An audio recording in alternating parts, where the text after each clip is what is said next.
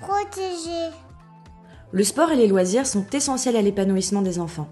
Nous devons tous ensemble veiller à leur bien-être lors de ces activités.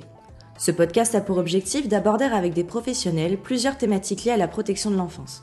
Aujourd'hui, nous allons voir ensemble quand s'inquiéter pour un enfant.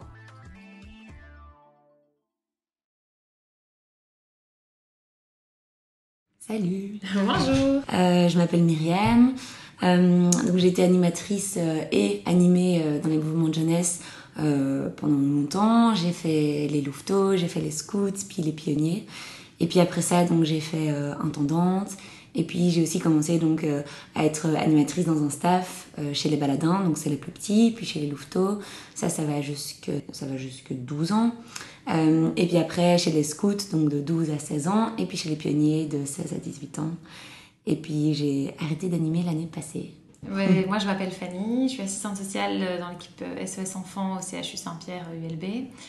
Euh, et donc voilà, l'équipe SOS Enfants, euh, on prend en charge les situations euh, de maltraitance ou de suspicion de maltraitance. On accompagne la famille, l'enfant, ses parents, son entourage éventuellement, à réfléchir à ce qui se passe là maintenant, ce qui est compliqué, ce qui est difficile et comment est-ce que on peut aider. Et donc notre travail, c'est euh, d'évaluer la, maltraitance, euh, d'évaluer parfois la crise, euh, de réfléchir aux besoins de chacun et, euh, voilà, qu'est-ce qu'on peut mettre en place. Et donc pour ça, on a euh, notamment euh, des permanences qui sont ouvertes euh, euh, aux tout venants pour réfléchir à des questions de maltraitance.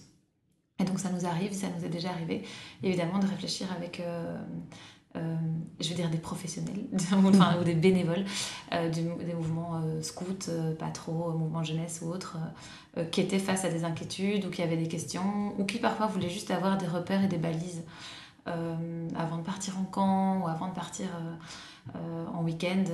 à quoi dois-je faire attention À quoi dois-je être vigilant Qu'est-ce qui peut être mis en place Comment est-ce que je peux réfléchir à ça avec mon, mon staff ou autre Et donc toi, Myriam, dans ton expérience, euh, est-ce qu'il y a des, souvenirs ou des, choses qui t'ont interpellé par rapport à des enfants euh, qui étaient pas bien ou qui étaient inquiétants euh, Euh, bah alors oui, je me suis déjà euh, fait cette réflexion-là, et avec mon staff aussi, en général on en discute entre nous dès qu'on remarque ça. Euh, et puis parfois on fait aussi remonter l'information, ben, souvent dès qu'on pense que c'est important au chef d'unité, c'est souvent un peu nos premières personnes référentes. Euh, dès qu'entre staff on a remarqué qu'il y a un enfant qui par exemple, euh, a un comportement qui est inadéquat ou qui un comportement agressif, c'est pas spécialement agressif par rapport aux autres, mais parfois juste agressif par rapport à lui-même ou genre un trop plein d'énergie mais vraiment excessif ou euh, un moment où tout le monde est silencieux où tout le monde écoute et où lui on n'arrive pas à capter son attention on n'arrive pas à, à- ouais à pouvoir lui expliquer des choses. Ou parfois un enfant qu'on trouve justement au contraire il a changé de comportement il est devenu euh, silencieux ou plus fermé ou hum, il veut plus trop discuter plus trop parler alors que d'habitude euh, il était du genre à raconter sa vie Euh, ce genre de situation parfois ça nous a interpellés et puis parfois des enfants qui parlent pas beaucoup et puis dès que on les met en confiance, on a déjà eu euh, eux-mêmes qui viennent en fait nous raconter certains éléments qui, qui sont arrivés chez eux ou quoi. Et à ce moment-là, on se dit waouh chaud, qu'est-ce qu'on fait avec ça? Enfin, ce que cet enfant nous confie. Enfin moi je savais pas que SOS enfants ça existait, mais si j'avais su, euh, on aurait pu venir vers vous. Ben oui, on est tout à fait euh, disponible pour réfléchir à, ces questions-là. Et c'est vrai que quand on pense euh, signe d'alerte ou signe qui interpelle, il n'y a pas vraiment. euh, il faut faire attention de ne pas stigmatiser, de ne pas faire des cases ou, une espèce de grille de lecture. Il y y a des enfants qui présentent des symptômes qui pourraient faire penser à la maltraitance et qui en fait ça n'est pas le cas. Et il y a des enfants qui ne présentent rien euh, ou qui n'amènent rien et en fait qui vivent des situations de maltraitance. Donc il faut euh, toujours euh, remettre ça en contexte euh, et pouvoir un petit peu avoir un côté où on sort un petit peu de la situation et on réfléchit avec, avec les autres membres du staff, comme tu dis, avec les chefs du, à ce qui se passe. Et donc il faut être vigilant. Ben, s'il y a des choses qui se voient effectivement bien en, prendre, en prendre note et essayer de, de, voir ce qui peut être interpellant. Euh, attention à la répétition, effectivement, euh, si euh, un enfant présente un symptôme physique, un bleu, un coup, une brûlure ou autre, un samedi qui revient le samedi d'après ou, deux semaines ou trois semaines après avec de nouveau un symptôme physique qui vous interpelle, ça c'est vrai que voilà, la répétition, il faut à ce moment-là plutôt être dans l'action et, réfléchir à ça de manière un peu plus rapide. Donc il y a les comportements un peu plus insidieux, ceux qui ne se voient pas ou pas de, visuel flagrant, on va dire. Euh, et donc ça peut être, comme tu disais, euh, un comportement interpellant, euh, un enfant agressif, agité, qui présente beaucoup d'angoisse, un enfant, un enfant très secret, un enfant qui est tendu trop, ou un enfant qui est tendu trop peu. Un enfant qui a des réticences à rentrer chez lui et c'est systématique. Et donc ça, c'est vrai que c'est tous des petits, voilà, des petits signes d'alerte qu'il faut avoir en tête. Euh, et puis il faut, les, il faut les remettre en contexte et il faut les, je veux dire, les accumuler, en tout cas réfléchir à, euh, tout ça et, après euh, oser questionner l'enfant aussi. que ça se passe comment pour toi sans pour autant induire, être à l'écoute.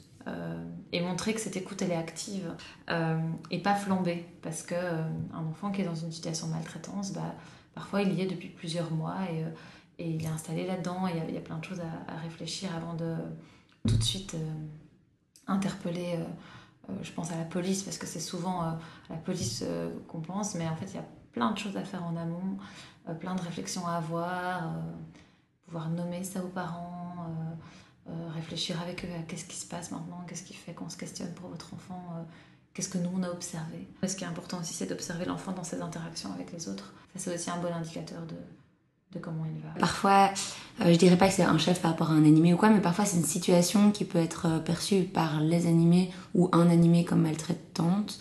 Et ça, on a, nous, beaucoup travaillé là-dessus euh, quand, quand j'ai été animatrice avec mon staff et tout pour faire super attention. Mais typiquement, par exemple, les jeux de nuit, tu vois, le moment où tu réveilles les enfants pendant la nuit pour aller faire un jeu, bah en fait, c'est. Et ça, j'en suis vraiment rendu compte et ça, ça me paraissait déjà un peu logique avant, mais pour certains certaines personnes ça l'est pas mais réveiller un enfant pendant la nuit c'est hyper angoissant quoi. Et ils réagissent pas tous de la même manière. Il y en a qui sont super excités. Moi j'adorais qu'on me réveille pendant la nuit pour faire un jeu de nuit quand j'étais animée je m'en rappelle. Mais on a eu affaire à des enfants qui vraiment euh, ils partent dans des crises d'angoisse. Et là on s'est dit en fait euh, ils ont besoin d'être dans une sphère sécurisée etc et alors souvent aussi ben, ces enfants qui sont angoissés plus vite euh, on, a, on, a, déjà pu remarquer aussi que les chefs du nous avaient parfois fait, enfin, nous avaient fait savoir que chez eux, il y avait certaines situations quoi qui n'avaient pas été toujours euh, agréables ou pas toujours euh, chouettes, et qu'en fait c'est comme si du coup, euh, je sais pas, ils se sentaient moins en sécurité, ou en tout cas ils avaient besoin de cette bulle de sécurité dans les moments de jeunesse, alors nous on avait à la leur fournir quoi, en tout cas faire attention à ça. Et ça me fait aussi un peu penser que parfois du coup ouais l'information va dans les deux sens. Nous on peut être témoin d'une situation où, on voit un enfant, on se dit peut-être euh, là il est pas bien, c'est que peut-être chez lui il y a quelque chose qui se passe pas bien. Euh, et du coup on en parle, on fait remonter l'information vers le chef d'unité, puis après le chef d'unité voit avec les parents quoi, euh, quoi faire. Mais parfois c'est dans l'autre sens, parfois justement nous on est au courant de rien, les parents il se passe quelque chose de pas sain ou quoi, ou il y a quelque chose qui se passe pas trop bien dans la, dans la sphère familiale, et puis du coup les parents amènent l'enfant à la réunion, au week-end, au camp, en en parlant au chef d'unité ou bien directement à nous, au staff en nous demandant du coup de faire attention quoi. Et donc ouais, ça, il y a un peu, c'est un peu bidirectionnel. Mais c'est vrai aussi que hum, la sphère euh, du scoutisme ou en tout cas des mouvements de jeunesse, de patrouille ou quoi que ce soit, c'est aussi un petit, une petite bulle à part. C'est un peu, euh, enfin, c'est un petit monde à part parce que déjà pour moi, vu que j'ai animé longtemps, il y a des enfants que j'ai suivis ben, euh, année après année, que j'ai vu grandir, et donc il y a comme une espèce de confiance qui s'est établie entre eux et, et leur staff. Et on avait parfois du coup accès à des informations, qui, des histoires qu'ils voulaient raconter. Et par exemple, euh, il y a aussi le fait que vu que c'est une petite bulle et que c'est le mouvement de jeunesse et que les réunions durent 3h30, 4h, parfois une journée entière, on arrive hyper fort à les plonger dans un imaginaire, on arrive à les plonger dans un, un petit monde à part et du coup parfois ça coupe quand même bien de ce qui se passe chez eux quoi. Et donc comme si même s'il se passait quelque chose de négatif ou quoi chez eux, on aurait du mal à, à le voir ou à le savoir parce que juste ils sont à fond quoi. Dès qu'on commence un jeu et qu'on raconte l'histoire, euh, ça y est, enfin ils rentrent avec nous dans l'histoire et donc voilà. J'avais donné aussi des cours euh, de tutrice après l'école, donc à des, enfants qui sont en primaire et qui doivent rester un peu plus longtemps après l'école pour euh, avoir de l'aide aux devoirs, etc. Et là, typiquement, ben, c'est une situation différente, c'est qu'une heure et demie, moi je les connais que depuis, ben, je les rencontre, ça dure qu'un quadrimestre. Et là, beaucoup plus facilement, j'avais l'impression que j'étais en contact avec un peu euh, les situations qu'ils pouvaient avoir chez eux. Enfin, je me disais au fond de moi qu'il y avait, j'avais l'impression qu'il y avait certaines situations qui me mettaient un peu la puce à l'oreille, mais de nouveau, vu que je les connaissais pas longtemps, j'avais un peu du mal à agir aussi. Quand on pense maltraitance, on pense toujours euh, coups, maltraitance physique. mais il y a tout un panel de situations qui sont des situations de maltraitance et des types de maltraitance. Voilà, il y a la maltraitance physique, comme je viens d'en parler, mais aussi la maltraitance psychologique, un enfant qui est mis de côté, un enfant qui est dénigré, un enfant qui n'est pas valorisé. il y a la maltraitance sexuelle quand on ne respecte pas l'intimité d'un enfant. Il y a la négligence, mais ça peut être un enfant qui n'est pas habillé comme il faut en fonction de, la saison. il y a un enfant qui assiste à la violence conjugale. C'est un enfant qui est pris dans le conflit, avec des parents qui se séparent et qui est au centre de, des interactions violentes entre ses parents. Euh, et à la maltraitance institutionnelle, évidemment. Et puis, il y, a, des contextes inquiétants avec des parents euh, euh, qui peuvent présenter de la toxicomanie, alcoolisme, voilà, des, troubles psychiatriques. Voilà, et c'est tout des, des formes de maltraitance à avoir en tête parce que c'est vrai que souvent, on a tendance à dire je vais le voir. Or, il y a des enfants qui, dans leur façon d'être, dans leur façon d'agir, veulent nous dire quelque chose. Il faut être vigilant à ce qu'ils nous montrent qu'est-ce que l'enfant veut dire quand il dit ce qu'il dit ou quand il fait ce qu'il fait? Qu'est-ce qu'il veut me dire à moi, adulte de référence, à moi, personne de confiance, que ce soit dans, la sphère scolaire où tu les accompagnais ou, euh, euh, dans les mouvements de jeunesse, tu disais qu'il y avait un lien très précieux qui s'était tissé. Bah, il y a des enfants qui vont justement profiter de cette confiance et de ce lien précieux pour t'amener euh, des difficultés. Et c'est après à toi, aux animateurs, à les remettre en contexte et à réfléchir à voilà, qu'est-ce qu'on peut faire, comment est-ce qu'on peut aider par rapport à tout ça? C'est vrai que hum, c'est tout un aspect que moi j'ai l'impression que je me suis jamais trop posé de questions. Parce que dans nos formations ou quoi, enfin scout, il est quand même bien le parcours de formation, euh, je trouve, de la fédération scout. Mais hum, souvent on nous dit ben, comment bien animer, comment euh, valoriser les enfants, comment les mettre en confiance, comment. En fait, on nous donne plein de, tips pour justement hum, faire en sorte qu'il soit bien là où il est, dans l'instant qu'il vit et justement un peu pour le faire déconnecter de peut-être des endroits où il serait pas bien, ou alors il serait très bien, mais en tout cas on, le, fait, déconnecter un peu de, sa, sphère euh, quotidienne.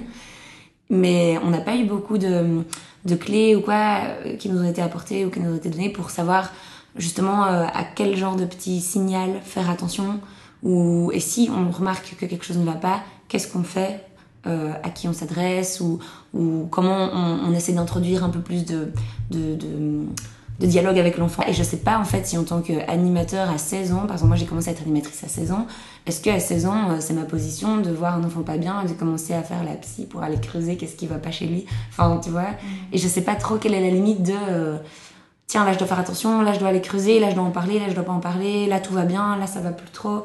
Et ça ça aurait été intéressant que dans nos mm, mm, formations justement on, on nous parle un peu plus de ça. Mais ce qui est intéressant d'avoir en tête, c'est de, montrer euh, sa disponibilité, euh, de montrer qu'on peut être une personne euh, de référence, une personne à l'écoute pour l'enfant. après, il, va venir peut-être te confier quelque chose. et puis c'est à toi en tant qu'adulte, et là c'est vrai que je reprends qu'effectivement quand on a 16 ans, on n'est pas encore adulte et qu'on ne sait pas toujours quoi faire. ça ne veut pas dire qu'on n'a pas la maturité pour, pour être chef que du contraire, mais c'est vrai que parfois on a des responsabilités qui sont quand même assez importantes, mais de se dire, ok, moi, je, dans les situations de maltraitance, ce qu'il faut toujours avoir en tête, c'est de ne jamais rester seul face à ça. donc, euh, peu importe ce que tu reçois, peu importe ce que tu vois, peu importe ce que tu entends, euh, il faut faire tiers il faut aller euh, demander de l'aide, déjà avec ton staff, avec tes, chefs du, et puis après, plus loin, avec bah, des professionnels spécialisés là-dedans. et rien n'empêche de réfléchir ensemble avant de, bah, de faire appel à à une aide beaucoup plus concrète et beaucoup plus dans, dans de l'action. Voilà, une, famille dans laquelle il y a des dynamiques maltraitantes euh, et, euh, et, un fonctionnement maltraitant, c'est des familles en souffrance et c'est des familles qui ont besoin aussi qu'on leur offre ce temps d'arrêt euh, pour, pour gérer la crise, pour réfléchir à comment fonctionner autrement, qu'est-ce qu'on peut mobiliser, qu'est-ce qu'on peut mettre en place. Mais je pense qu'être à la hauteur de l'enfant et de, de montrer sa disponibilité, c'est pas jouer à la psy euh, c'est vraiment euh, plutôt euh, offrir à l'enfant cette possibilité-là qu'il puisse se confier. Mhm. exactement. Et, et c'est des enfants qui parfois vont te montrer des choses impressionnantes. Tu vas dire, mais en fait, une fois que j'ai montré que j'étais capable et que je pouvais tout entendre, entre guillemets, avec ta fonction d'animatrice, hein, il y a des enfants qui vont se, se livrer, qui vont amener beaucoup, et, et, pas que par rapport à la maltraitance. Mais du coup, un peu comme tu dis, j'ai l'impression que notre rôle en tant qu'animateur à ce moment-là, c'est d'être juste hyper bienveillant, hyper à l'écoute et puis d'être attentif. Et comme ça, si l'enfant, ben, il a la sensation, enfin, il a l'impression qu'il peut qu'il peut se confier ou s'il a l'envie de se confier ou s'il a besoin de se confier, il sait que s'il le fait, en tout cas, ce sera dans un cadre sain, bienveillant et plein d'amour et qu'il pourra le faire. Et puis si à ce moment-là, nous, on reçoit une information qui nous paraît euh, à nous en tant qu'adultes ou jeunes adultes alarmante ou en tout cas interpellante, ben, comme tu l'as dit, pas rester seul avec l'information, discuter entre staff et puis peut-être faire remonter l'information sans pour autant dramatiser. Mais, euh, en tout cas, ouais, c'est un peu comme ce que tu dis. Enfin, merci pour les conseils en tout cas. Avec plaisir, tu as très bien repris les grandes idées. Euh, euh, réfléchir, ne pas rester seul, ne pas euh, euh, dramatiser. dramatiser et enfin plutôt pouvoir réfléchir à l'urgence. C'est quoi l'urgence hmm. Et toujours dans l'intérêt de l'enfant, évidemment. ça sert à rien de faire flamber une crise un samedi sans avoir recours à, sans avoir de solution et, de, et de projet. voilà. Et, et l'enfant, bah, plus il sentira qu'il peut évoluer dans un cadre bienveillant, il montrera aussi qui il est, et avec ses forces, ses faiblesses, ses difficultés, euh, ce, qui, ce qui lui fait du bien et ce qui est euh, compliqué pour lui. Voilà. Ouais. Ben, merci pour cet échange. Ouais, merci Fanny.